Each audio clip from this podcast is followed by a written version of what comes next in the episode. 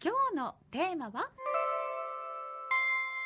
透析食冬の陣。というお話です。うん透析患者さんの冬のお食事についてですね。はい、餃子つながりですけどね。いやーいいですね。あのだんだん寒くなってきましたけど冬に美味しい食べ物ってたくさんありますよね、で実は透析患者さんにとって冬の食べ物では特に注意をするっていうことがたくさんあるんですよ。うん今日は冬の陣と題しまして具体的に何を注意していかなければならないのかじっくりお話ししようと思います、はい減塩という意味ではね透析患者さんに限らずとも参考にしていただけるということもあるかなと思いますけど、そうですよね、はい、何でも戦に結びつけて語りがちですね冬の陣ですよ。そうですね。透析食で特に気をつけたいのは、まあ、水分と塩分っていうイメージがありますけれども、まあ、これからの季節その冬の戦がまさに始まるわけですね。そうそう。あの透析食としてね気をつけることはたくさんあるんですが今日に限っては、命に直結しかねない注意点として話していきますね。あ塵も積もれば山となるということで日々気をつけるということではなくて、一撃必殺とそうそもなりかねない危ない食事があるんだぞという感じそうです。山本さんもね随分戦表現に慣れてきましたね。あのまさしくその通りなんですよ。透析患者さんにとっての致命傷は、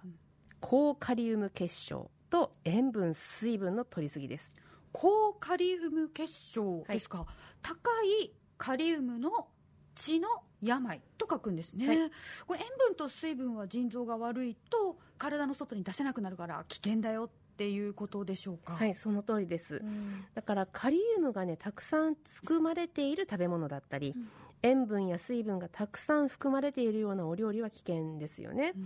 塩分を取ると体さんは体はね薄めようとして水をたくさん飲んでしまう血圧が上がるという仕組みがあるわけでこれも要注意です。うんなるほど。塩分は必然的に水分を呼ぶって以前の放送でも教えてくださいましたよね、うんうん込みねあるからね。うん。で水分とか塩分は意識して取らなくても実はたくさん含まれてあ含まれているお料理って多いんですよ。意識しなくても入っちゃってるっていうのがね。ああそうですか、まあ、塩分は塩気として感じられますし、はい。水については以前も先生おっしゃっていました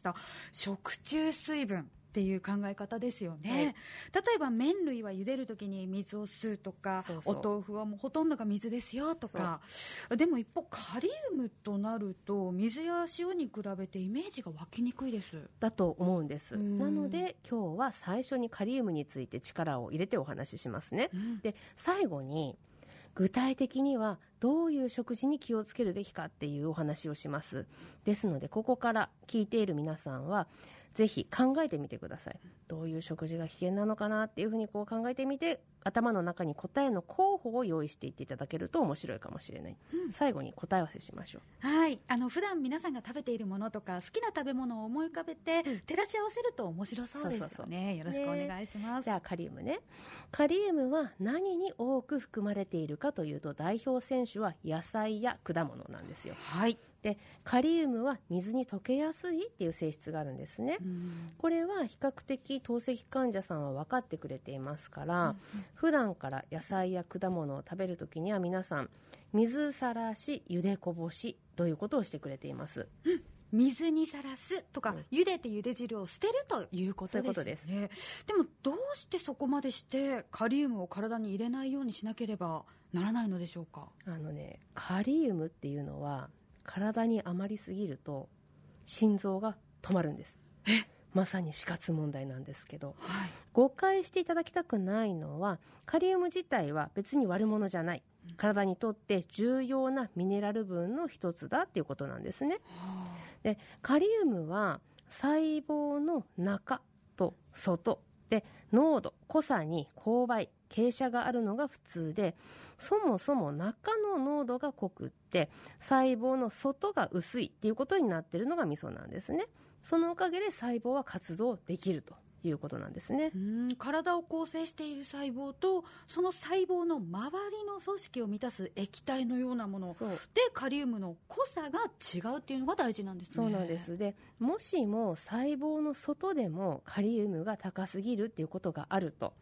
細胞が動けなくなるんですよ。ビタ。ね、で心臓にとって細胞が動けないっていうのは止まるっていうことなのでうん。危ない。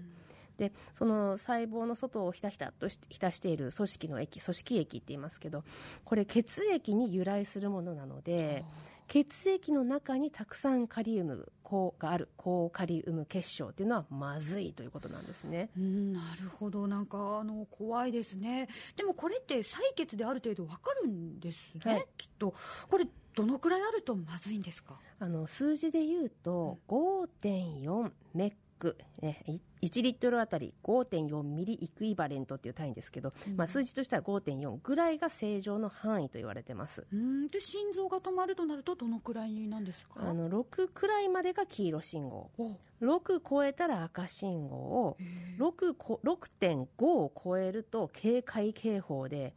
7を超えると本当に死んでしまう可能性が高まります、えー、でもあの思ったよりもこう小さい小さい単位で小もう小数点の世界の刻むでしょう。なんですね。そうなんですよ。で逆に言うと元気な体と腎臓はそれくらいの微調整をしてくれてるんです。偉いの体はね。で透析患者さんは腎臓があの傷んでしまってその調整ができなくなってしまっているので病院で透析という治療を受けているその数時間で口から入った数日分の何日もかけて取ったカリウムを捨てていかなければならないんですよ。でもその数時間で捨てられる範囲でしかカリウムを取ってはいけないっていうことになるんですね逆に、なのでさてここでじゃあどういったメニューがね危険かっていう話をしますけど、ここまで聞いて山本さんどうでしょう？何か思い当たるものあります？今日のタイトルは、まあ、冬のジンですから、はい、冬っぽい食べ物っていうことは、まあ、ヒントなわけですよね。そうですで冬で野菜が多くて水分塩分が多い高いってなると、はい。えー、ラジオの前の皆さんも想像がねついてくるんではないでしょうか、ね、せーのでいきましょう、はい、皆さん。せーの。お鍋正解です。お鍋。そうですね、でもねお鍋、うん、あのまあ水炊きぐらいを想定していただければいいと思うんですけど、うん、しょっぱくないですよね。そうですよね。お鍋って言ってもまあその鍋自体はしょっぱいイメージはないですよね。そう。だけどこの小鉢に入れるタレこれしょっぱいでしょ、うん、で取り分け用の小鉢に入れたタレは食べ終わるまでにほとんど口の中に入ってしまっていますよね。うわそうですね。言われてみればそして先生私気がついてしまったんですけれども、はい、さっきのゆでこぼし水さらし、はい、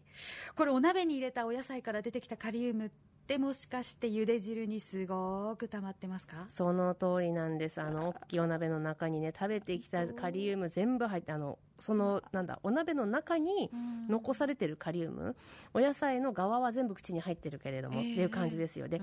しかもお鍋ってねだんだん茹で汁がこう蒸発してって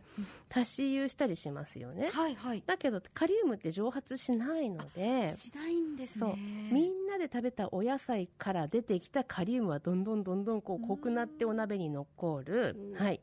鍋の最後にはうどんなんか入れますよね。あ入れます入れます。そうそうそう。でうどん自体もね麺を練る時に結構塩を多く使いますし、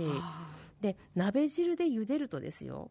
水と塩分とその野菜のカリウム汁のやつがパンパンに吸いますよね。そう言われてみると恐ろしいですね、うん、あのだしの出た鍋汁とポン酢醤油を割って飲むのもあのくたくたのうどんを食べるのもね、はいはい、大変美味しいんですが透析患者さんにとってはもう危険行為ですねこれは。あそうなんですね。目で見てもわからないので本当に注意が必要ですね。そうです。こう言われると怖いでしょでもね。そうそうそう、うん、ね、あとはねあのおでんも要注意なんですよ。ほう。しっかり塩気のついただしを存分に吸い取ってるおでんだねこれも水と塩分が両方体に入ってきてしまいますしあとねおでんもう一個あるんですよ、はい、練り物っていうのは実はリンが結構入ってるの。ああそうつみれみたいなのとかって小魚、まあ、イワシをね、うん、あの頭から尻尾まですりつぶして入ってたりするつみれなんていうのは、はい、骨に入ってるリンそのまま直撃。あとは練り物のその保存量っていうか日持ちするようにするためにするものって無機リンって言ってもリン玉みたいなもうリンそのものが入ってるんですよ。おでんはね結構あの水分塩分リン全部入ってきますね。うわじゃあもうおでんだけをおかずにしてしまうと結構大変ということですね。そういうことです。だから何も何事もね組み合わせが大切なんですよ、うん、お鍋とかおでんのような水っぽくてしょっぱいっていうものをメインに据えない献立を心がけてください。今日は透析食冬の陣というお話でした